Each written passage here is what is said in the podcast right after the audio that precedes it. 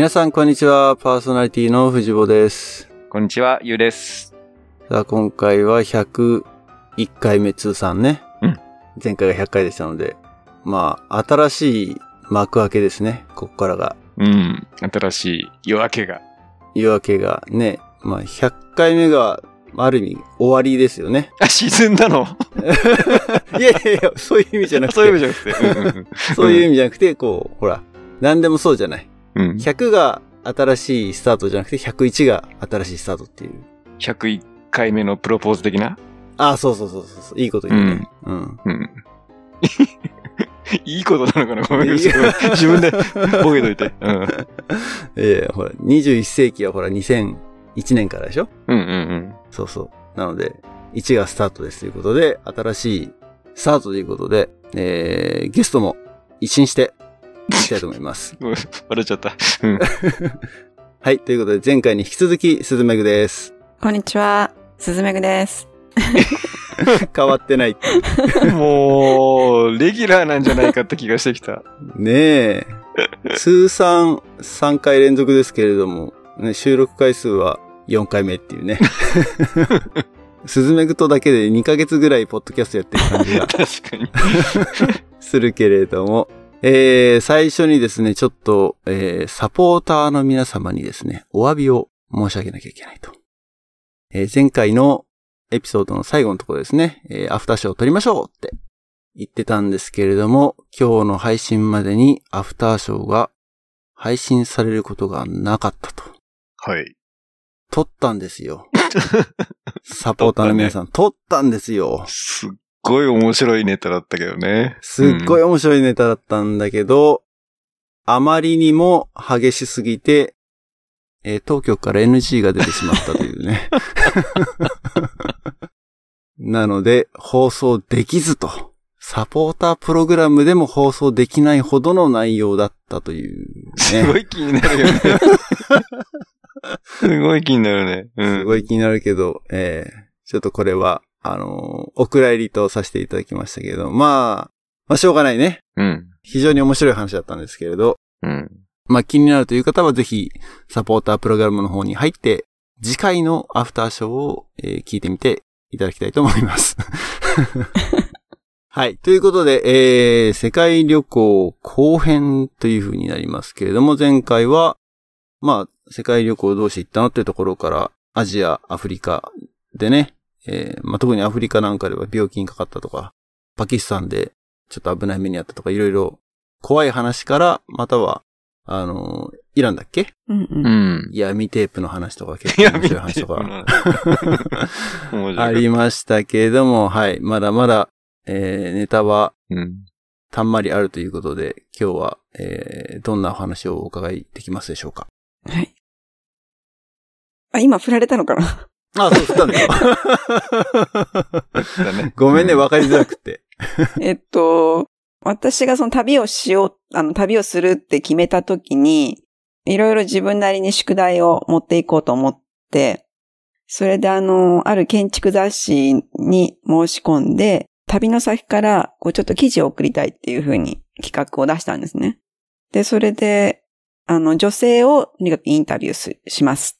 特に少数民族がいれば、少数民族のインタビューだったり、あとは現地の人の、ちょっと昔ながらに生活をしているような人を探して、その人の、まあ、1日2日をこうずっと写真を撮ったりして、まあ、彼女の人生について、まあ、彼女に語ってもらうっていう、そういうようなインタビューをしたいと思って、で、結局途中であの雑誌社の編集長が変わっちゃったので、ポシャっちゃったんですけど、ポチャだったんだ。そう。だから結局記事にはならなかったんだけど、やり始めたらすごく面白くって、アジアだと、ベトナムの少数民族、ミャンマーのアマさん、ブータンでは、あの、普通の、前回話してもらったよね。うん。で、うん。えっ、と、カラーシュってパキスタンの北部に住むカラーシュ族っていう少数民族。で、あと、キルギス、キルギスタンの羊飼いのお母さんが、アジアはまあ5人インタビューして、うん。で、アフリカはギニアで、えっ、と、イスラム教の4人、イスラム教徒って一夫多妻制で、まあ4人まで奥さんがもらえるんですけど、その1番目の、4人奥さんがいて1番目の妻っていう人もインタビューして、で、マリではドゴン族の人。で、トーゴは、えー、キビビールを作っていた、やっぱりそれもやっぱり少数民族の、ちょっと変わった家に住ん、土の家に住んでる人。で、トゥアレグの遊牧民の人、エチオピアの、あのー、北部に住むコーヒーセレモニーをしている人。で、ケニアの、えー、マサイ族が、えー、6人アフリカでインタビューして。アフリカも半分ぐらい国の名前がわかんなかったね。今聞いた中で。それで、えっ、ー、と、南米はボリビアの少数民族、ペルーではチチカカ港の湖の上で住んでる人、で、コロンビアの、えー、少数民族、ベネズエラの少数民族、で、メキシコではジョサンプさんかな。あの、マヤ族のジョサンプさん。5人インタビューします。だから16人インタビューして。え、そのポシャっちゃったっていうのはもう全く一つのインタビューも記事にならなかった、うん、そうそう、連載っていうつもりだったんだけど、うん、その、最初、そうそうそう、連載っていうつもりで、あの、現地からあの、随時送りますって言ってたんだけど、結局やっぱり編集長が変わっちゃうと、すべての雑誌の中身がガラッと変わっちゃうの。うん。だから、あの、全くゼロに戻すっていうことで、あの、新しい編集長が、また、それぞれ決めて、記事を書くっていうことだったから、そうなの。ポシャっちゃって、帰国してからも結局、そのままにしちゃったから、私も。もう一回お願いしますっていうふうにはしなかったから。そう、そのまんまになっている。ただじゃあ資料としてはある、そう、資料としてはあるし、その、それぞれの家の図面も書いたりしたし、写真もかなり夫がいい写真を撮っていたし、インタビューも面白かったから、それを本にしたいなって言ってるうちにもう、何年過ぎちゃったかな？18年過ぎます。18年じゃないね。14年過ぎちゃったね。うーん、本にしてほしいね。うん、そう。これはもう本当にね。ちょっとそれはただ聞いててそう思ったんだ。自費出版とかね、大変だろうけど、うん、何かの形でね、パブリッシュできたらいいよね。うん、したいね。そう。そう思ってます。まあ、インタビューも面白いし、あと結構日記も、絵日記をずっと書いてるから、うん。それも面白いし、夫は世界のゴミを集めて、で、それをスケッチブックに貼って、その上に絵を描いたりとか結構アーティスティックなこともしてたから、それもすごく面白いし、あと途中から食べ物日記を私は書き始めていて、それも絵日記で世界の食べ物っていう、また別な日記も書いたから、結構コンテンツはいっぱいあります。なるほど。そうね、今日はだからその中でも、ちょっと印象に残ってる、あの、インタビューの話をしようかなと思ってます。はい。最初、そうね、その人の一つは、えー、っと、ミャンマーが結構面白かった。ミャンマーってあの、軍事政権なんですけど、その私たちがいた時は、ちょうどアウンサンスーチーさんが、まだ捕まっている状態だった時。あの、解放されてなかった時だね。でも、やっぱり興味があるから、あの、出会う人出会う人にアンサンスーチンさんについてどう思うかとか言って話をこう振ってみるんだけど。すごいね。もうみんな口揃えて、しその、その人の名前は、絶対、絶対出しちゃダメとか言って言われるぐらい、あの、まだ緊迫した状態だった。うん。うん。でもミャンマーで、その、すごく考えさせられたのが、ミャンマーはその、えっ、ー、と、大乗仏教なんですね。えっ、ー、と、タイもそうだけど、あの、お寺がね、すごく豪華なの。うん。もう、あのー、仏教のお寺でこんな豪華なものっていうのは見たことないなっていうぐらい、ミャンマーではいろんなお寺がすごく素敵だったのね。一つはゴールデンロックっていうのが有名なんだけど、崖っぷちに岩がこう落ちそうになるような状態である。その岩がすごく神業的だっていうので、そこにもうたくさんの人が金箔をこう貼って、で、それで金のあのゴールデンロックって言われてるところもあるし、あとは首都だとシュエダゴンテンプルっていうのかな。あの、そこのお寺もすごく良かった。で、ミャンマーでその、やっぱり仏教がすごく中心になっている国だから、まあここに来たら、やっぱり甘さんにインタビューしたいなっていうふうに思っていて、うん。で、そしたら偶然、あの、自転車の、まあ、自転車タクシーっていうサイカーっていうのがあるんだけど、その自転車サイカーで、たまたますごい日本語が上手なね、トントンさんっていうおじさんに出会ったの。トントンさん。そう。で、あ、こんなに日本語、もう本当に日本語ペラペラだったから、うん。なんかなんでそんなに、確かお、おトントンさんのお父さんが日本語を教えてくれたって言ってたような気がしたんだけど、世代的には同じぐらいの人？世代的にはもう私は30前後だったけど、トントンさんはきっと40超えてたと思うん。う。うん。でもそのトントンさんが、すごく日本語も上手だし、すごく親切だったから、じゃあもうこの人に、アマさんを紹介してもらって、浜寺に連れてってもらおうと思ってお願いしたの。うん。あの、インタビューしたいって。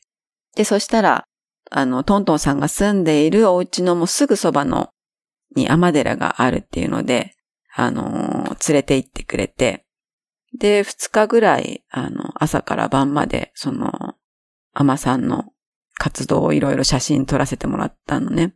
密着24時状態。そうそう。まあ24時間でもないんだけど、もう朝、早朝、目覚めたらすぐに天寺に行って、うん。で、ずつ写真を撮撮らせてもらう。で、時々、あの、インタビューさせてもらうっていうのがあったんだけど、その天さんは、多分50歳ぐらいの天さんだったと思うんだけど、彼女は、そう、家出をしてね、天さんになった人なのね。うん。うん。なんかこう、そう、甘さになりたいって思って、それで家を飛び出して25歳ぐらいの時に甘さんになったんだけど。で、今は、あの、その甘寺の一番偉い人になっていて、で、他に大学生ぐらいの若い甘さん二人が、あの、修行中で、5年ぐらい修行すると、まあ、あの、甘さんとして認められるらしくて。で、他にも、うん小学生ぐらいの甘さん、甘さになろうとしている子たちっていうのもいっぱいいて、その子たちにその仏教について教えるっていうのがその、彼女の、まあ仕事だったの。で、ミャンマーは、えっ、と、必ずその、一生の間で一度は寺に入って、その男の人はお坊さんの期間を体験する。女の子だったら女の子で甘さんの期間を体験するっていうような、そういうことがみんなして、あの、しなきゃいけないっていうか、義務なんだ。そうそう、義務付けられてるわけじゃないけど、みんなし、あの、必ずするようにって言われて、うん。そう。、で、一生に一度、その本当にいつでもいいんだけど、一定期間、お寺に入るっていうのが決まってるのね。だからものすごく数の、あの、お坊さんも甘さんもいる。だから、その仏教についても、本当に、トントンさんも、あのー、仏教は、についてっていうのを語らせると、もうずーっと語り続けちゃうぐらい、よく知ってるんだようね。ん。108の煩悩。煩悩のこともそうだし、あのー、どういう戒律があるかっていうことなども、まあ、トントンさんに聞いてもすぐわかるぐらい、まあ普通に誰に聞いてもわかるよっていうふうに言われてた。うんそれが、うん、だから、ミャンマーの軍事政権でちょっと怖いとか少し危険な感じがああるなと思ってたんだけれども、もう、出会う人出会う人すごく親切で、なんていうか、みんな助けようとしてる。で、しかも面白いのが、その今現世で同行にいいことをするとか、例えばお寺にお布施するっていうのもそうなんだけど、そういうふうに現、今の世界でいいことをすると、来世はもっといい存在になって生まれ変われるってみんな信じうてる。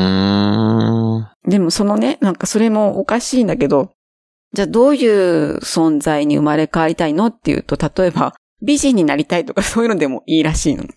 うん。来世は美人になりたいから今一生懸命いいことをしたいとか、うん。来世はお金持ちになりたいから、あの、今一生懸命誰かにいいことをしたいとか、お寺にお布施をしたいとか。そういう欲望でもいいんだっていう、うん、ちょっと不思議な感じがしたんだけど、その、だからね、なんか、俗っぽいね。うん。国民的にいい人が多い。でも、インタビューした、あの、アマさんはもう本当に、あの、すごく素敵な方っていうか、聡明な方で、子供たちにもう本当に毎日、ね、ブッダとは何かとか、ブッダはどんな人だったとか、仏教は何かっていうのを教えて、で、朝から晩まで、本当朝、昼晩、必ず、あの、念仏を唱えるんだけどね。で、それももう30分以上唱えてるかな。すごく素敵な、あの、人だったんだけど。でも、その彼女に、あのーじゃあ来世はどうなりたいですかっていうふうにインタビューしてみたら、来世はね、うん。男になりたいって言ってたの。で、え、なんで男性になりたいんだろうって思って、またさらに聞いてみると、その彼女が言うには、今私は女性だから下脱ができないんだ、言うの。でも、男になって、お坊さんになると、下脱ができるっていうふうに言ったの。なぜかっていうと、その甘さんだと戒律がすごく簡単だから、そういうこう構想っていうか、あの、お坊さんの偉い人みたいな状態にはなれない。だから、あの、今、私はこの現世では、子供たちのためとか人々のために尽くして、で、私は来、来世、その、あの、男になりたいと思っている。で、男になって、そしたら、ぼ、今度はお坊さんになって、で、あの、下脱を目指したい。で、それはちょっと私は、なんとなく変だなって思ってしまって、うん。やっぱりちょっとそれって、結局宗教の中に男尊女卑があるってことなんだよね。うん。ああ。で、それはね、うん、ミャンマーで結構節々で感じたの。あのー例えば、女性は、バス、あの、乗り合いバスがあるんだけど、乗り合いバスって、えー屋根の上にも乗る場所があるのね。うんうんうん。アジアでよくある、ね。うん、中が人でいっぱいだった場合は、や屋根の上の荷物と一緒に乗っていいっていうのがあるんだけど、私がそれでバスの上に乗ろうとしたら、いや、女性だから乗っちゃダメだよってやっぱり言われ、言われる。それは危ないからとかじゃなくて？うん、安全面じゃなくて、男性の上に乗っちゃいけないから。うーん。なんかそれはねそう。男性の頭上にって上にの。上がってはいけないっていう話だった。うーん。で、そのさっき言ったゴールデンロックも、うん。触りたかったんだけど、触ろうとしたら、女性は触っちゃダメですよって言われたの。あ女性はね、ちょっと汚れてる存在だからね、うん。あの、女性は触っちゃいけないって言われた。へえ。やっぱりそうう。いうことが結構いっぱいあって、なんかね、そう、そこで私はなんか、あの、それって私が思ってた仏教と違うなっていう、人間万物何皆同じじゃないけど、平等ってね、動物も人もど平等っていう教えだと私は思ってたから、あの、ちょっとびっくりしたのね。うん。うーん。そそれは仏教から来てるのかどうかってことだよね。その仏教の国の、考え方自体が。う。でも仏教の中でも、やっぱりして、仏教の教えの中にやっぱりそういうふうにあるみたいなんあ、だよね。そうなんだ。その、うんうん、規定として、あの、女性の甘さんは下脱はできないってなってる。うーん。そう。私も、それはすごく不思議だなと思ったのと、うん。やっぱりちょっとショックだった。うん。そういう、あの、ことが、こう、ミャンマーの、もう多分国民の人たちはみんなそう思ってる。そういうふうに教わってるんだなっていうのもショックだったし、うん。うん宗教ってなんだろうっていう。うん。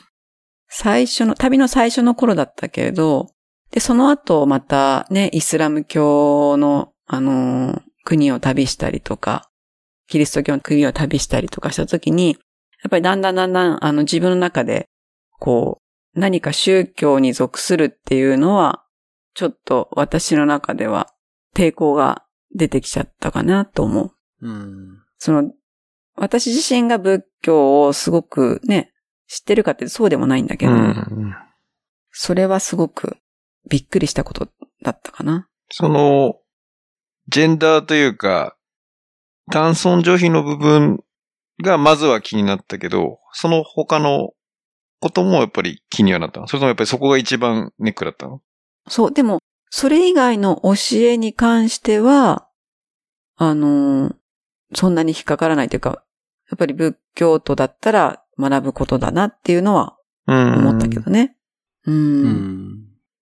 うん。で、多分国民一人一人がそうやってお寺に入るっていうことで、だから、あの、穏やかな国民性っていうのが保たれてるのかなっていうのを思った。なんか盗むとかそういうことがない、ミャンマーの場合うは。ーん。うん、それはでも本当に素晴らしいなと思ったよね。それは何？アジアの他の国々とやっぱ違うっていう感じがあるってこと？うん。例えば同じ仏教を持ってるタイうんうん。だと、タイだとね。なんつうの、そう、そうじゃないじゃない？そうそうなのよね。だから、それは、それはもしかしたら、軍事政権にあって、で、他の情報があまり入っていないからそうだったのかもしれない。うん、例え、ば、旅をしていて、やっぱり身の危険を感じる国っていうのは、旅行者がたくさん来ていて旅行をしやすい国でもあるのね。うん。うーん。うん。やっぱり外国人をたくさん来ていて、で、で、この人たち仕事しないで何してるんだなっていう風な感じでみんな思っているし、で、お金を持っているんだなっていう風に思っている、外の国の人たちは。そういう国に行くと、あの、盗まれたりっていうのはね、結構頻繁に起こってる。でも、うんミャンマーは、あの、世界遺産があるから、それなりに、えっと、旅行者はいっぱい来てるとは思うんだけど、でも、ね、あんまり盗む、盗まれるっていう話は聞かないんだよう。ね。うんうんん。そうね。で両方の二つの要因が噛み合うってする。ん。閉ざされていて、で、なおかつ、ね、宗教がこう、なんていうか人をいい方向にむ、あの、導こうとしている宗教であったら、国民性も良くなるってことかな。ただ、ね、どうしてその、じゃあ軍事政権の政治家たちはそうじゃないんだろうっていうのがあるけれど。ね。うん。でもやっぱその、み、みんながみんなその輪廻転生を疑ってないってのがすごいなんか、うん。すごいなーって。うん、やっぱでもそれは宗教観か、やっぱり。うん。で、来世では来世ではってみんなが言うってのはすごいな、やっぱな。そう。なんか来世で美人になりたいとかお金持ちになりたいとかかっこよくなりたいとかそういう目的だけど、でも、現世ではいいことしてるの。こう、人に、人が困ってたら助けてあげようってするし、うん。私たちもだから、あの、公園とかで他の人たちと会うと、すぐにね、なんか、あじゃあ一緒にご飯食べようとかね、うんそういうふうに聞聞いてくれるからね。そういう人たちってのは前世にもやっぱ感謝をしてるの？ああ、前世はどう思ってたのか。ね。うん。いや、だから今の自分が前世の人にとっての来世なわけだから、うんうん。自分は何の生まれ変わりだみたいになんかこう自覚をしてるとかってのがあるのかなっていう。だから、その、ミャンマーに入るときに、あの、NHK のブッダの特集の本が、を持ってってたの。で、それの中に、やっぱりミャンマーの話が入ってたんだけど、なんかその、ある女の子が、村の中で、まあ若くして、幼い頃に死んじゃった女の子が、えー生まれ変わって別な、村の中の別な家族のところに生まれ変わりました。で、生まれ変わった時に、あの、まだ子供で小さい時期なんだけど、あの、私、お父さんお母さん私は昔あの家に住んでたのよって話し出したらしいのね。うん。うん。でも、その彼女が言うには、自分は一回死んだ後に、その後、なんかお寺の木の上のトカゲになって、で、その後になんかまた別な小動物になって、で、それで生まれ変わって、今人間になりましたっていう風に話した女の子がいるっていう、そういうエピソードがあったんだけど、う。うんん、なんか、それもすごく不思議だけどね。こう、いろんな生き物に生まれ変わってまた人間になったり。ただ、ミャンマーのそのトントンさんとかが言ってたのが、悪いことすると、やっぱり犬畜生ってじゃないけど、その犬とか動物に生まれ変わっちゃうんだよっていうようなことは言ってた。うん。トカゲは、トカゲはどうなの？あの、ちょっと、信心深くなくて申し訳ない。ちょっと。うん。そう、わからない。うん。でも、面白かったね。その、うん。ミャンマーは本当にその仏教って、あの、どういうことなのかなっていうのは、すごく考えさせられるような場所だった。うんい。やー、すごいね。なんか、今うちでヤモリ飼ってんだけど、あのヤモリだ誰なんだろうって、今 ちょっと、誰かなんだって。たまに目が合うんだけど、そっか、誰かなんだな。なるほど。宗教に関してはでも、日本はまあ、俗にね、無宗教だったりとかって言われるけれどうも、んうん。逆にだからそう、なんつうのかな、ほ他の宗教に染められてないとも言えるけれども、宗教のことについて考えるチャンスがないそうね。確かに。うんうんうんうん。わけでね、日本にいるとね。そうだよね。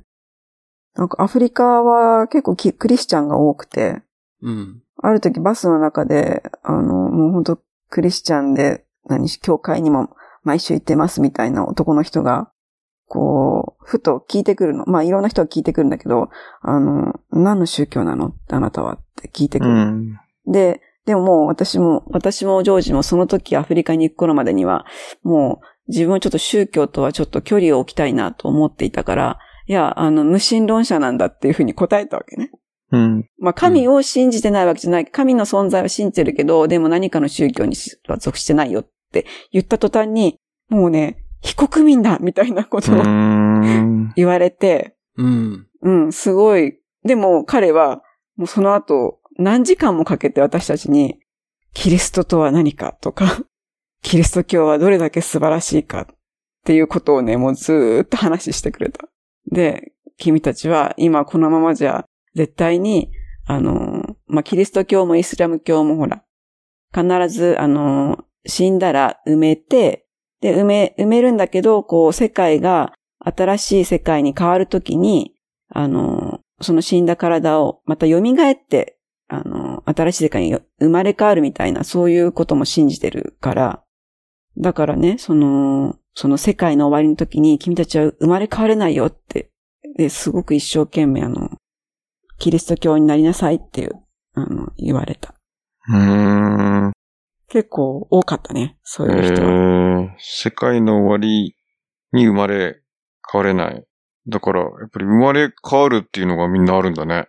その宗教観？そう。でも、うん結局、輪廻転生ではなくて、うん、キリスト教の場合は、世界の終わりが来た時に、その、自分の体が、自分が生まれそう、変わる。自分が、うんうん今の自分が生まれ変わるっていうようなことを信じてた。その人たちはね。すごいね、じゃあ、もう、何 ?300 億人ぐらいがぐわって生まれ変わるの？世界の終わりに。そうそう。そうだよね。でも、子供みたいな質問。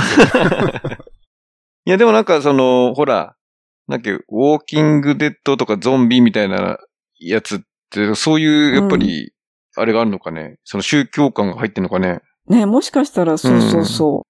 だから宗教観が入ってるとしたら、それは世界の終わりを描いてるのかなって思ったりするよね。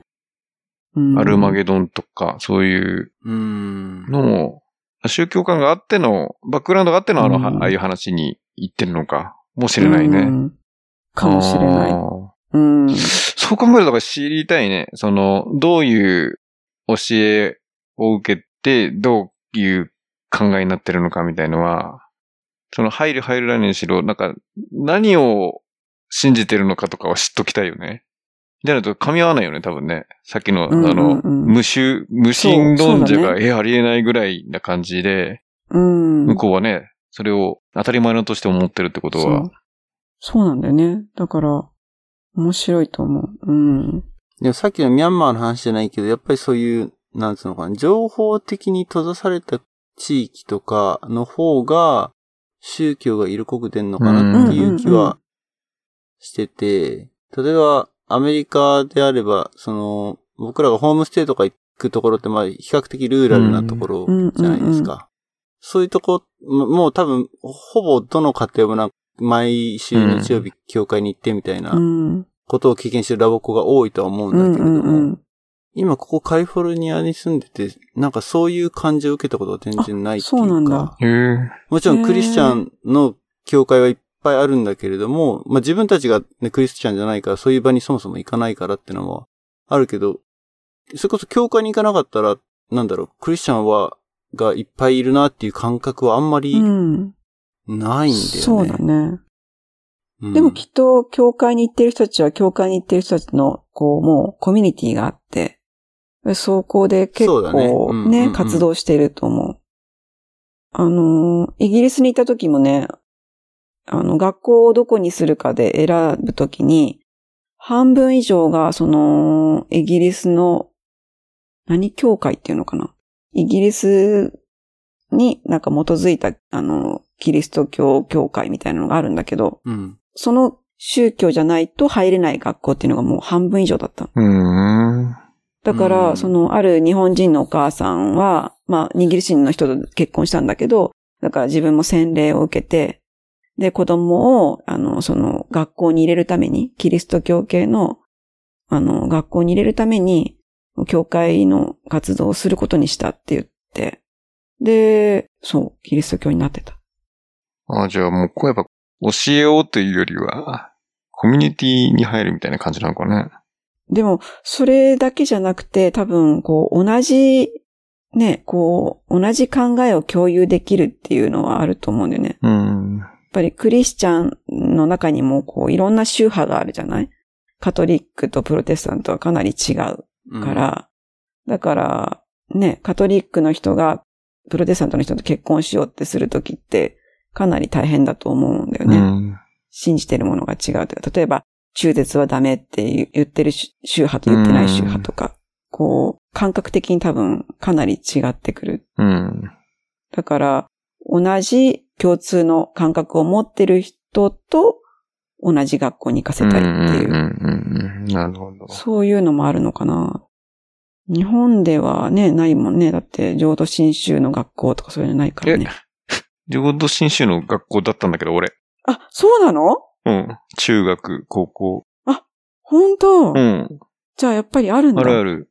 でもそれ親が、親がそういう学校に？あ、うちの親父も、まあ、たまたまそうだったんだけど、別に信者とかではなく、普通にうんうんうん学校を選んだんだけど、特に宗教という意味では、あの、道徳の時間みたいのに、そういったお釈迦様の話とか、法然上人の話とかは、はうん。あ、へえ、あったよ、あったよ。面白い。本当に？頭今の、そそう、お坊さんの先生とかも、当時は、いたそうなんだ。うん。でも、浄土真宗の人じゃないと入れないわけじゃなかったでしょ？全く、うんあの、ねうんそれはないんだよね。宗教は関係なく、テストの点だったね。へうん。面白い。だからね、裏で、裏でプラスの、お布施？浄土真宗だと、そう、お布施とかでプラスになるかもしれないけど、そこは、知らないけど。あんのかな？うん今度聞いてみよ 面白い。う。うあやっん。ぱり日本にもあるんだ。あれ、だから、キリスト教の学校とか仏教の学校って、あの、私立はそこそこあると思うよ。うんうんうん。うん。なんか日本だとでもほら、キリスト教徒じゃないと入れないっていうのはないのかなって思ったんだけど。そういう縛りは確かにないね。もともと学校のね、その成り立ちがそうであって、その信者が入るっていう感じではないね、確かに。うん。なるほど。ICU ですらそうだもんね。あ国際キリスト教、そうか。んんんそうだね、確かに。うん。なんかでもそういうのがこう、イギリスだと、やっぱりその宗教に入ってないと入れないっていううーん。縛りがあったんだね。縛りがあるんだね。そう、だからそういう学校も最初から選ばないで、うん。キリスト教系じゃない学校を探して、うん。あの、入ったんだけど、面白い。うーん。そういうことをこうね、ちっちゃい頃から受けてると、やっぱり、そういう、こう、お互いの理解っていう意味で言うと、やっぱり知らないとうん。話が合わないっていうのはいっぱいあるだろうなと思う。うん。まあ、比較的さっきのその、ね、アフリカのクリスチャンの方じゃないけど、やっぱりまあ自分が信じてるも強くうんうんうん。人に進めるみたいのは、あれかもしれない確かに、いろんな考え方があっていいみたいなのよりは、やっぱり一個、これを信じようとしてますみたいなのがあったから、まあ、わかりやすいっちゃわかりやすいのか。うん。ただでもさっきみたいに排他的になりやすいよね。排他的にはなりやすいよね。うん。うんそこが、うんだから怖いところ。で、まあそれが当然だから対立構造を生み出しやすいっていううん。ところにも来てんのかなとそ思う。う。おー、ちょっとテーマが強いね。なんか、その、宗教がそうさせてんのか、その、なんていうかな。うん。対立構造は追って、いろいろ利害が出るから、そこをけしかけてそうなってんのかな。どうなんだろうね。うん、まあだそこはそんな単純な話じゃないっていうことだよね。まあいろいろ複雑に絡み合ってなんだろうけれども、うんでもまあ根底にそういう、宗教が人間の根底の思想を構築するのにすごく寄与してるっていうのは間違いないとは思うので、うん。うん。まあ、少なからずやっぱ影響は大きいと思うけどね。うん。うん。やっぱりキリスト教とね、イスラム教の対立も十字軍とかもすごい昔から出るもんね。うん。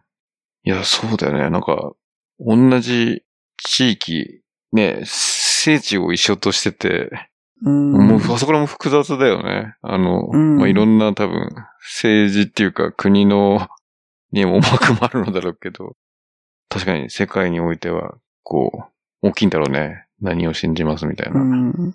うんそう、そう思だからなんとなく宗教、それは宗教論争だみたいなことを言うとさ、大体平行線で話がまとまらないっていうような比喩で使うこともあるけれども。うん、うん。まあ、う。そうだおね。互い受け入れられないのはしょうがないことなのかなとは思ってしまう。うん。まあ確かに、でも、だから世界を旅してるとそこがすごい感じたってことだよね。うんうんうん。そう。そうだね。他にも、あ、そう、もう一つなんかこう、これもあんまりこう結構重い話になっちゃうけど、あの、もう一つすごく、あ、嫌だなって思ったエピソードを話話してもいいかな。はいはい、どうぞ。うん。これはね、あの、なんか自分がその、日本で暮らしてて、まあ日本で暮らしてると差別っていうのは、まあ日本人の中で差別っていうのはあるけれども、でも、アジア人だからっていうふうに差別受けるってことはないと思うのね。で、私たちも旅を始めた時はアジアから始めてったから、アジアの国を旅してる間は、そんな差別を受けたこととか、あの、感じたことっていうのはなかったの。だけど、中近東に入ったあたりから変わってきたのね。うん。中近東？うん。うん。なんかその差別を感じ始めたアジア人。まあ、大体中国人だと思われてるんだけども。まあ、例えばね、ドバイとかに行くと、結構アジア人の出稼ぎの人が多いから、あの、ブランドショップに行くとね、あのー日本人がこう、買い物に行くと、どうしても下に見られて、あの、店員さんが近づいてこないとか、そういう、まあ、差別を受けたことがあるって、あの、聞いたこともあるんだけど、うん。えっ、と、私が、その、なんか、人、自分の人生の中で初めて、あ、これ、多分、アジア人差別だなって思ったのを受けたのは、あの、エジプトだったの。エジプト？うん。うん、エジプトのね、えっ、と、ダハブっていう場所があって、あの、航海に面しているところなんだけど、そこは、あの、ダイビングスポットで有名な場所で、私も、あのーそう、ジョージは、えっ、と、ダイビングの免許持ってたんだけど、あのーその後、何箇所かダイビングをしたい場所があったから、エジプトは、のダハブだと、まあ、多分、世界の中でも一番格安で短期間でえーダイビングの免許が取れるっていうのが有名だったから、うん。そこに行って、あの、ダイビングの免許を取ろうと思って、あの、ダハブに行ったの。で、まあ、2、3週間ぐらい滞在して、あの、ダイビングの免許を取ったんだけど、で、しかも、あの、日本人のインストラクターの人もちゃんといて、取れたんだけどね。うん。そこで、ちょうど2000、その時は旅をし始めして1年ぐらい経っていて、で、私は1月生まれなので、1月のの誕生日がそのダハブで過ごすことになったから、それで、まあ誕生日は、あの、このお店で食べて、ここでこれしてっていうのをこう、なんとなく考えて、一日を過ごそうとしてたの。うん。でそれで、パフェが美味しいっていうふうに言われてるお店があってね。うん。で、あの、どっかで、他のところで食事はするんだけど、でも最後にそこでパフェを食べて、お祝いしたいなと思ったから、まあ、今までも何回か、あの、行ってた場所だったんだけど、その日も、そのお店に行ったのよ。うん。で、そしたら、まあ、確かに、前もちょっと嫌だなって思ったことはあったんだけど、1、2時間ぐらい、こう、パフェと、まあ、本当にちょっと軽食だけ頼んで、それで、あの、時間、ね、日記書いたりとかしてた、して、最後にお金を払おうとしたら、なんでこれだけしか注文しないんだっていうようなことを言われたんだよね、前回。うん。でも、まあ、あの、ちょっと嫌だなと思ったけど、まあ、誕生日だし、これも最、もうすぐ、あの、この街も出るから、じゃあ、最後に行こうかと思って行ったら、あの、まあ、多少混んでたわけ。そのお店が。で、多少混んでて、でも、まだ席が、あの、いくつか空いてたから、そこのね、一番手前の席、座っていいですかってお店の人に言ったら、そしたらお店の人がすごい、形相を変えて、いや、お前らは2階に行け、みたいなことを言われて、うん。え、でもあそこに席が空いてるよって言ったんだけど、いやいや、もうお前たちは2階に行ってほしいって言われて、で仕方なくまあ、2階に上がったのに2階にも席があるんだと。そしたらね、結局、まあ2階ももちろん席はあったけど、なんてそんなにいい席じゃないんだよね。うん。で、しかも、結局私たち、まあ、しかいなかったの。まあ、私たちしかいなかったから、まあ、それはそれで、あの、良かったかもしれないけど、でも、明らかに、その、お店の人、店長さんが、すごく嫌がってたの。うん。それはね、なんか、それは最初に感じた露骨な差別さだったんだけど、まあそれ以降も、ちょこちょこ、中近東でやっぱり、ちょっと差別っぽいことを受けたの。でもそれがね、こう、アフリカに行くじゃない？うん。で、アフリカに行っても、やっぱり、すごくからかわれるんだよね。アジア人っていうだけで。うん。もう、あの、うん。いろんな、あの、子供たちとかさ、あの、大人はそんなにしないけど、歩いてるだけで、チャイナ、チャイナって言って、こう、目がつり上がってるみたいな、こう、ふりをしたりとかするのがどんどん増えていくんですよ。へーあ、本当で、すごいちょっと嫌だなって、うん。まあ、それはちょっと嫌だなって思ったけど、うん。まあ、あの、適当にね、あしらっておけばいいやっていう時もあるし、あとは本当にまあ、興味本位で、ね、話しかけたくてしてるのかなっていう時もあったから、そんなに気にならなくなったんだけど、でも、こう、い世界一周こう旅して思ったのが、やっぱり、えー世界はね、こう、白人主義なんだなっていうのをちょっと思っちゃったの。うん。その、アメリカ大陸は、まあ、あの、えっ、と、現地の人と混ざってるじゃない？だから、また違うと思うんだけど、結局アフリカで思ったのは、そのアフリカの人たちが、は、白人の次に、まあ、白人はすごく憧れがある。うん。でもその次に偉いのは黒人の俺たちだって思っている。で、アジア人はその下なんだっていう気持ちがあると思うの。うん。で、中近東でもやっぱりそういう感じを感じるの。うん。こう白人の人に対してはすごく態度がいいんだけど、で、その次にアラブ系の人たちは自分たちはその次に偉くて、で、アジアの人はやっぱりその下だっていう。うん。なんかね、それは、おそらくだけど、おそらくてかまあ多分そうなんだけど、やっぱりヨーロッパがアメリカ大陸とかアフリカ大陸を植民地化したでしょ？うん。だから、そこで、こう、その時からその地位が築かれてるんだよね。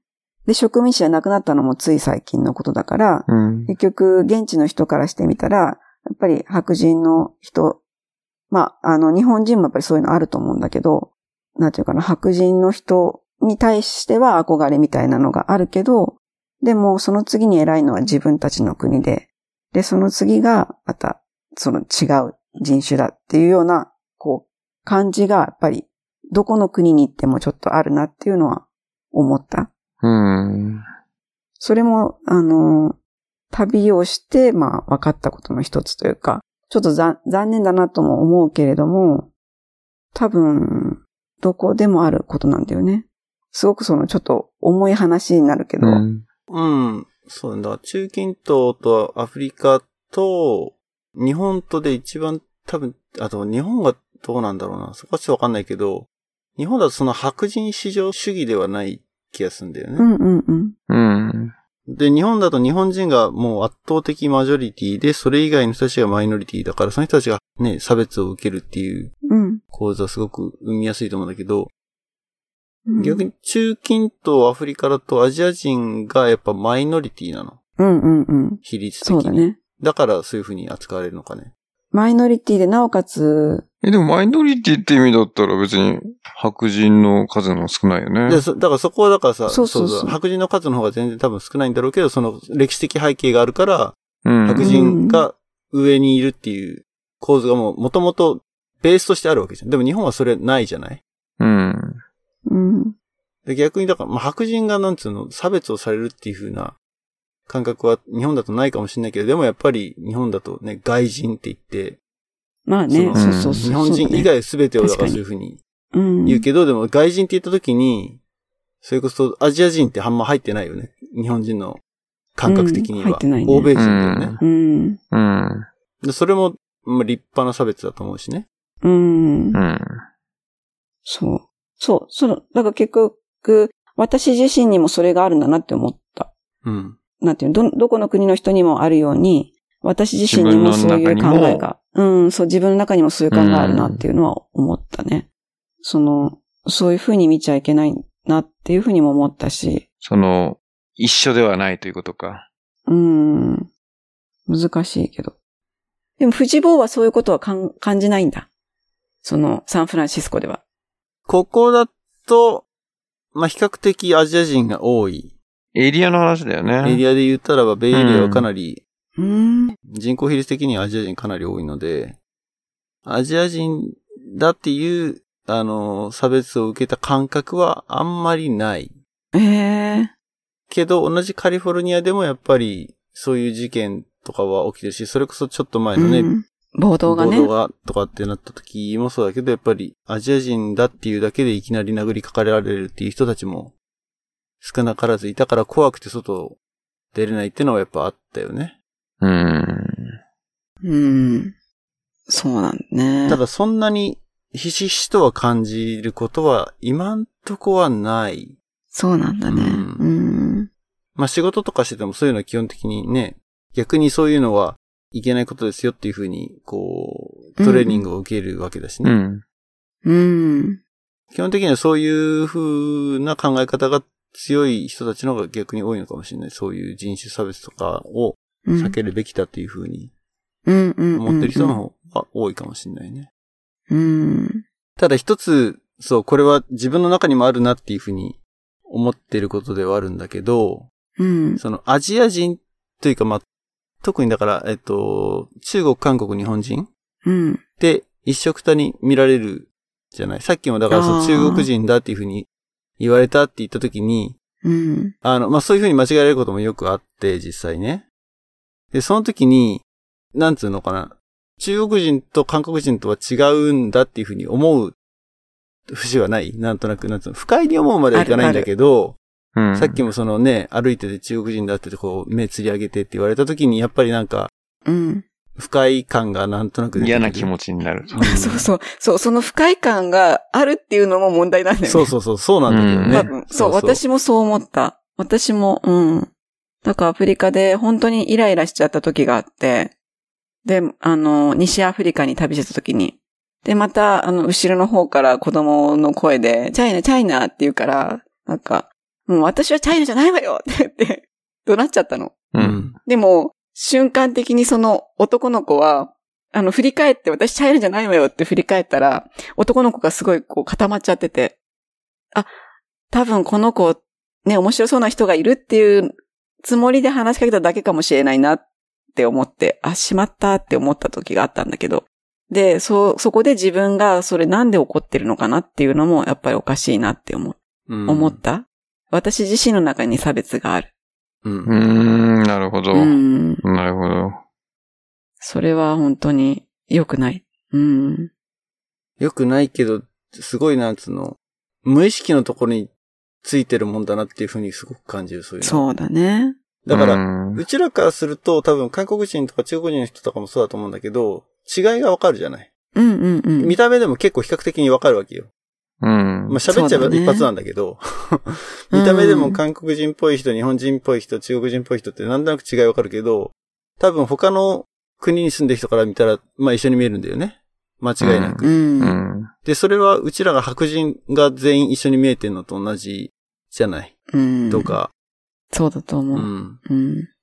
黒人の人とかも多分違うんだろうけれど、我々にはわからない。とかね。うん。うん。そうなんだね。うん。確かに。だからなんとなくそこ、そこを一色体にされると、アジア人っていうふうに一括りにされるとなんとなく、うん、アイデンティティを犯されたような感覚を、を持つからなのかもしれないよね、そういうふうに。うんうんうん。そうだね。まあ、あれだよね、ハマって横浜 に住んでるとハマっこって、横浜ね。そう、あれだけど、だいぶね、ちょっとその、そこも横浜みたいなのでハマっこってると、チみたいな。それとは違う それと似てるから。うん。と。いやー何回か前のエピソードに戻ったら、飛んで埼玉的なね。飛んで埼玉的な。そんで埼玉と同じね。くそ、横浜めって思われてんのか。そか。まあでも、日本の中でもね、ほら、部落とかそういう中で差別みたいのはあったから、うんまあまあ国というよりはやっぱり人ってどうしても、なんか上とか下とか、ね、そういう感覚を持ってしまうのかもしれないね。うんう。うんん。でもだいぶ、だからそういうのじゃないようにしようねっていう、もう世界的になんかそういうメッセージが発せられてるよね。ジェンダーだまあったり。世界的国に籍だったりどこまで浸透してる。るかわからないけどね。うんうんうん。うんただ根深えそうだよね。その、本当にアメリカでもなんかそういう差別は強いみたいなのよく聞くからね。留留学から帰ってきたら。うんは、ううんん、あると思う。そうだ、留学とかね、行った時とか、人だから感じるのはやっぱりそういう、アジア人が圧倒的に少ないようなエリア行くと、うん。圧倒的マイノリティになるとやっぱりそういう差別は受けるだろうし。うん。まあでも逆に日本でもそのさっき言ったマイノリティ話でいくと、その僕のね、小学校の時の友達が、まあブラジルの方と結婚して、ね、お子さんが日本人とブラジルの血が入ってる。要するに、容姿が違うわけよね。あの、うん。その純血の日本人同士の親からうん。いじめじゃないけど、やっぱりそれをすごい本人が気にしたり、多分まあいじるというか、その違いを、うんやっぱりね、やるときに、本人がそこに、そのマイノリティに対するなんか、なんていうかな、自分自身の気持ちとして、なんか言われて気にしちゃう人だと、やっぱり、うん。それが嫌になってしまうみたいなのは、あるよね。若い時、特に思春期の時って。もうなんか、ね、うん全然、いいじゃん、かっこよくてって思っちゃうけど、その、さっきの話聞くとかっこよくていいじゃんみたいなのも、その、なんだろうね。じゃあそれがアジアだったらどうなのかとか、その、ね、黒人との、あれだったらどうなのかみたいな、その、うん。国の違いっていうよりは、まあ、個性かなって俺なんか思っちゃうけど、まあでも、やっぱり、うん。マイノリティの立場にいると、なんかその気にしてしまうとか、いろいろあるんだろうね。自分の気持ちの中で。うん。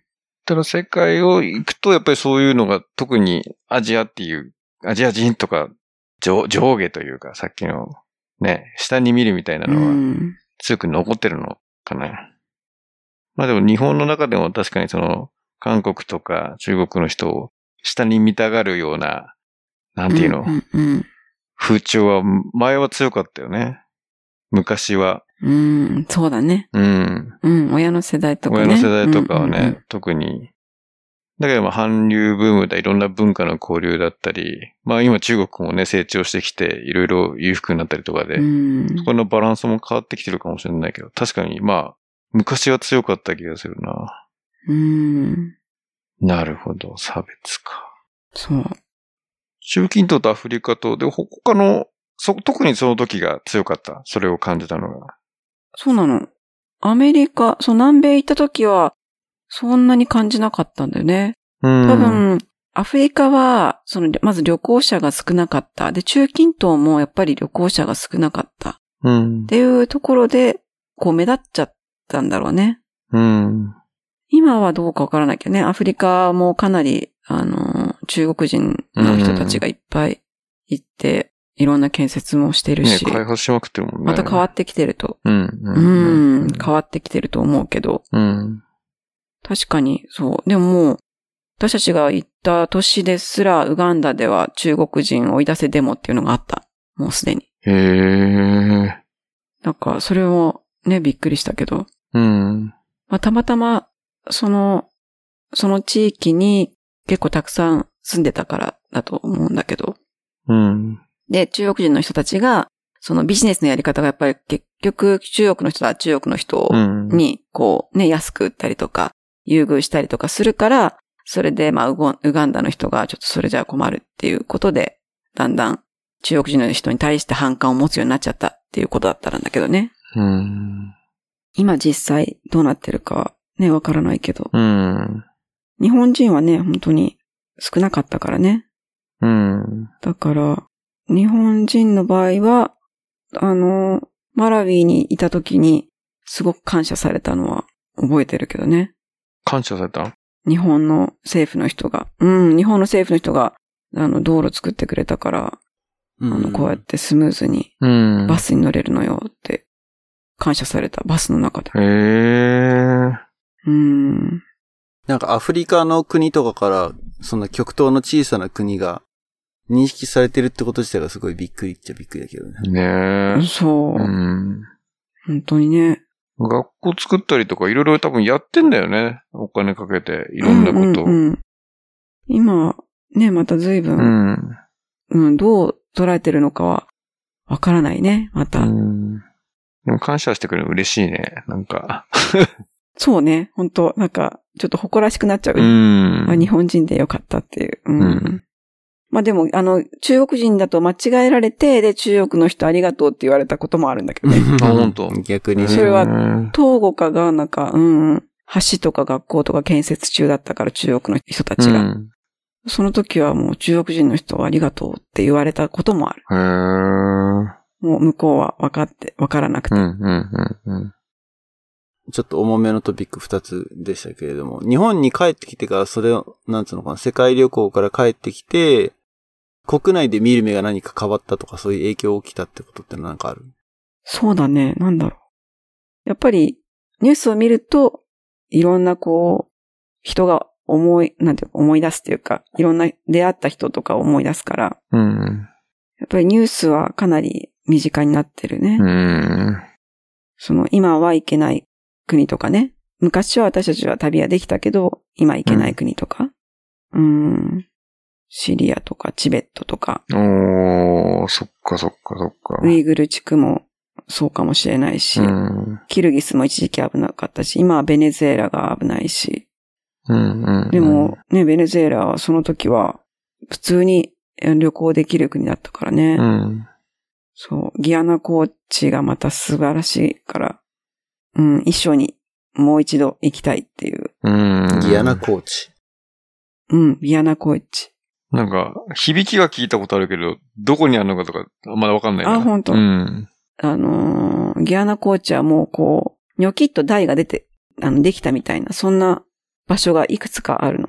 山じゃなくてね、もうなんうか、ん。大地がこう、そのまませり立って、立ちましたっていうような場所、あの、土地がいくつもあって、でそこにこうトレッキングして上まで、山頂まで行って、うん。あの、泊まって戻ってくるっていう、そういうトレッキングがあったんだけど。あ、なんか絶壁っぽい、なんか、なんていうの？イエハーズロックのでっかい版みたいな。そうそうそうそう。うん。エアーズロックのでっかい版。どうやって行くの？いや、結局、でもそのテーブルマウンテンみたいなところまで、2泊ぐらいしてずっとこう平地を少しずつ登っていくんだけど、結局山のところに来た時にはもうほぼ垂直に登っていくね。道ができていて。そうなんうんだ。そう。でも面白いのはね、その、ベジテーションがどんどん変わっていくことなんだよね。なんか熱帯雨林にどんどんなっていくの。うん。うん高度とともに変わっていくってこと？そう、高度、高度はそんなに変わるわけじゃないんだけども、でも、植栽がどんどん変わっていくの。植物の、あの、種類がね。へーなんか下にいるときはまだ草原だった、ステップ地帯みたいな感じなんだけど、登っていくともう熱帯雨林の中にみたいな、うんあの、植物に変わっていって、でも今度山頂に行くともう全く植物がないの。苔みたいなのが、しかもいろんななんかもう鮮やかないろんな色の苔とか、あとはちょっとサボテンの一種のちっちゃいのとかがこう、地面の上にこう這いつくばってるみたいな状態で、ただだだっ広い平らなね土地が広がっていて、へー神秘的だね。で、そこがこう常にうん神秘的なので、常に霧がかってるから、下からこう雲がわーってこう、風に乗って運ばれて、また消えていくっていう。すごく面白い。うん、神秘的な。場所えー、すごい。行ってみたい。そう。子供たちとい行けたらいいなって思ってる場所ではあるんだけど、うん。ちょっと今危ないから、ベネズエラ。そっかそっかそっかそっか。そうね。他に行きたいのは、まあね、そう、子供たちと一緒に行きたいとか、死ぬ前にもう一度行きたいなっていうのは、やっぱりそのギアナコーチと、あとはモザンビークのダイビンうグ。うーん。ん。モザンビーク。うん、モザンビークは、昔ポルトガルに占領されてたから、ちょっと市街地はポルトガルの雰囲気が残っていて、で、そのポルトガル人の末裔の人たちも住んでるんだけど、うん。でもその、そこでモザンビークでダイビングすると、もうジンベエザメと一緒に、おこうおー、すごいな、うんそれ。うん。そう、ジンベエザメと一緒に泳げる場所もあれば、あと、マンタがたくさん集まっていて、うんうんで、うん、そのマンタが集まるスポットでダイビングもできるし、へえ、かなり、うん、あの、ダイビングするには面そう白い。なんだね。アフリカでダイビングってイメージなかったわ。ああ、んそうか。。そうね。南アフリカに行くとこのシャークダイビング。ね。サメ？あの、うん、自分が檻の中に入ってダイビングでこう沈められていっすごて、うん、サメを餌でおびき寄せるから、サメがガンガンこう、檻をー、怖えあの扱ってくるっていう。上手じゃん、映画と。うん。そう。そういうのもあるし、ね、でもエジプトも、の航海もかなり綺麗なダイビングスポあ、ッそうなトだよね。んだね。そう。あと、あと私たちが行ったのはベリーズ、南米の、まあ、中南米のベリーズのブルーホールっていう場所があって、そこは、その、海の中にこう穴が開いてるような状態。うん。そこにこう、まあ、30メートルぐらいの潜ると、あの、ハンマーヘッドシャークとかがうようよいて泳いでるっていう。うん、その中をダイビ。ングできる。おなんかもう完全にそう、アフリカってサバンナっていう、もう、イメージがついちゃってたけど、海を回るっていうのもいいそうだね。うんうん。多分、あの、ケニアとかタンザニアのイメージが、ね、強いからだよね。でも西アフリカはやっぱり日本はあんまり知られてないと思うんだような。ん。どうしてもその、西アフリカってフランス語圏だ、だから、うん。フランスの人にとってみたらすごく旅行、フランス人の人も結構旅行に来てたし、あの、フランスに留学する人もいっぱいいるんだけど、あんまり日本人はいないからね。うん。西アフリカの方が、そのアフリカの昔からの文化がまだ残っていて面白い。で、ケニア、タンザニアはやっぱりもうかなり、なんていうのかな、す進んでるというか、観光化が進んでるから、やっぱりちょっと、うん、旅行行くにはちょっと面白みが足りないっていうか、逆にねア。フリカを旅してると。うんうんうんううんん。そう、アフリカは、あの、ルートがその時はだけど、エジプトからずっとこう南下して南アフリカまで行く縦断のうん。ツアーっていうのはいっぱいあったの。うん。当時まあ今も多分あると思うんだけど、だから、あの、ちょうどアメ、英語圏のところをずっと回っていくっていうような、な。そういうルートはたくさんあって、そこは旅行者がいっぱいいるんだけど、うん。西アフリカはあまり行かない人が多くて、でも、あの、民族文化を、あの、体験したい人は西アフリカに行く。うーん。っていうのが当時は、うん、主流だったと思う。なんか、サッカーのイメージが強いね。その、カメルーンとかさ。ワールドカップで。そうなんだ。そうそう、日本に来てすごい、うんね、街の人と仲良くなった、みたいな感じで、アフリカのあ明るいさ、うんあの人たちのイメージと。だけど実際、ね、アフリカを回ったってなかなかないから、全然知らないことばっかなんだろうなと思って。うん。世界は広い。そう、面白い。ね。うん、西アフリカの方がやっぱり面白かった。あの、あまりこう交通手段も発達してないし、うん。で、街もすごく栄えてるわけじゃないから、ケニアみたいにビルがあるとかそういう感じもなくて、その、まあ、フランス語圏ってあんまりこう発達しないのかなって思ったんだけど、そのままでこう置いておくっていうか。うん。でもね、やっぱり面白い経験は西アフリカの方が多かった。なるほ例えばチャド。で砂漠ね、サハラ砂漠を横断するっていうのをしてたんだけど、まあ、チャドから砂漠を横断したかったわけじゃなくて、チャドからスーダンにもし入れればいいなと思ったんだけど、入れなくて結局、えっ、と、カメルーンに行ったのかな、うん。真逆っていうか、全然、スーダンとカメルーン逆だよね そう。すごいスケールそうなんだけど、ね。うんうん。そう、本当はチャドからスーダンを越えて、エチオピアの方に抜けたかったんだけど、うんうんうん当時スーダンは紛争中だったので、なかなかなくて、そうなんだ。でもうん。そこでとりあえず、あの、次の町に行くためのトラックをもう何日か待ったの。うん。で、3日か4日ぐらい待つうちにやっとそのトラックがやってきて、で、乗せてほしいってお願いして、次の町に連れてってもらったんだけど、うん。でもね、なんで道がわかるのかわからないんだよね。道がないの。ひたすらその砂漠の 道なき道を、その、運転手さんと、あともう一人あの、ね、社長さんみたいにお金をこう、得る男の子がいるんだけど、うんその男の子が、こう、ずーっと目を凝らして、であっち、こっちとか言って指さしてくるのね。でそれでトラックはそのままこう、走り続けるっていう。で、一日経ってもまだその隣、行きたい村にまだ着かなくて。うん。で、食べ物はないし、とりあえず錠剤を、水を浄化するための錠剤を持ってきたから、井戸を見つけたらもう外、井戸からこう水をもらって、で、それもすごい茶色い水で、そこに錠剤入れて、うん。なんか飲むんだけど。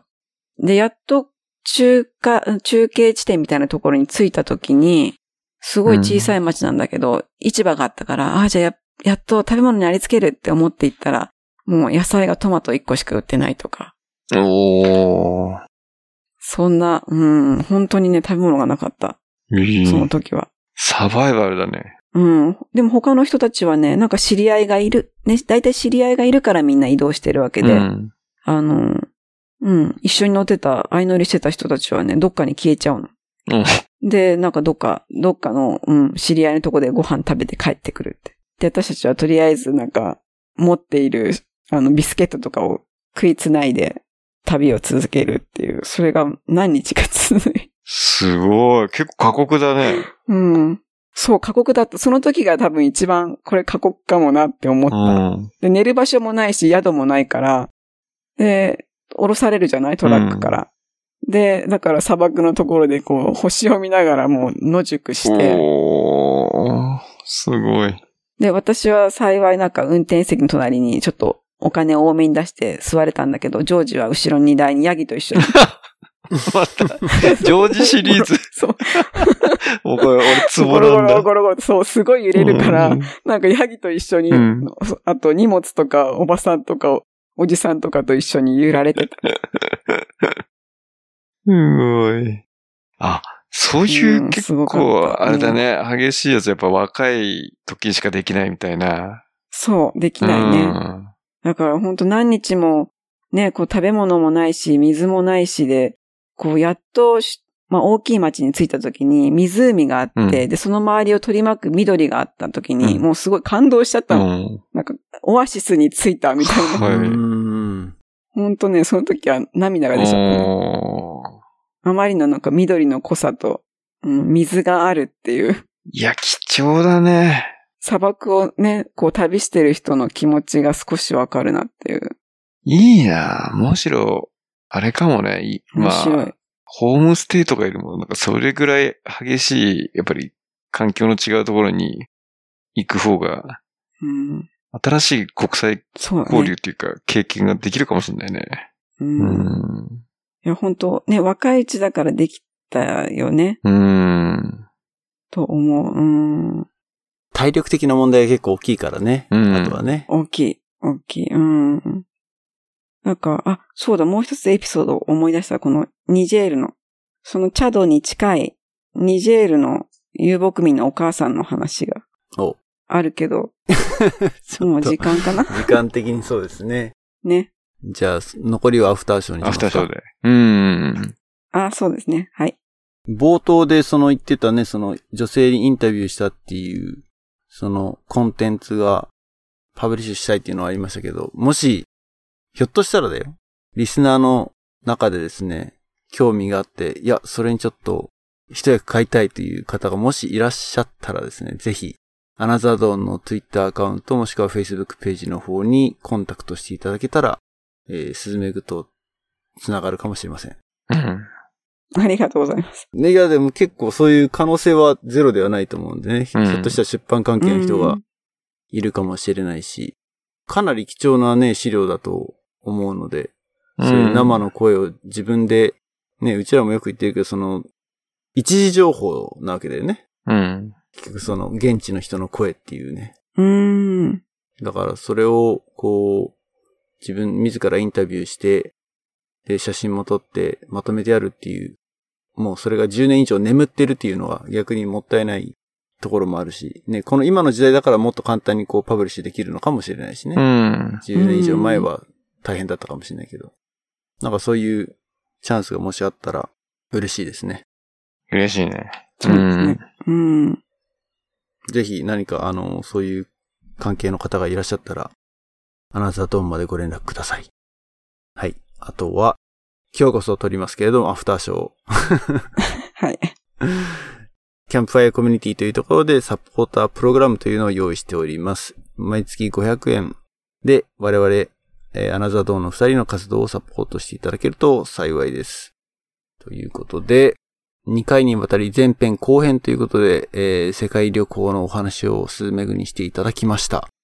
もう一個続くのかしら？子育て編。子育て編は、子話育て編。したいよあね。、子育て編、うん、子育て編うね。ん。また少し間を置いてからお呼びしますか？編うん。うん。はい。いやー、本当にでも面白かったです。面白い。内容が濃い、まあ深い話もありましたしね。うん。世界を見るっていうのはこういうことだとうん。いう非常に貴重なお話でした。これ視点がね、面白いよね、やっぱり。いろんな国を渡りながら、その、気づきだったり、ね、問題意識持ったり、まあ自分がどう考えるかみたいなところが、すごい、いやー、さすが社会派、国際派、ポッドキャストならではの、記念すべき。戻ったね。それが言いたかっただけ。戻ったごめんいや、ほら、もう新しい、まあ、第一歩だからね。セカンドシーズンなのか。セカンドシーズンなのかうね。ん。はい。ということで、ありがとうございました。3回にわたって、スズメグにゲストに来ていただきました。どうもありがとうございましたありがとうございました。ありがとうございました。それではリスナーの皆さんごきげんよう。バイバイ。バイバイ。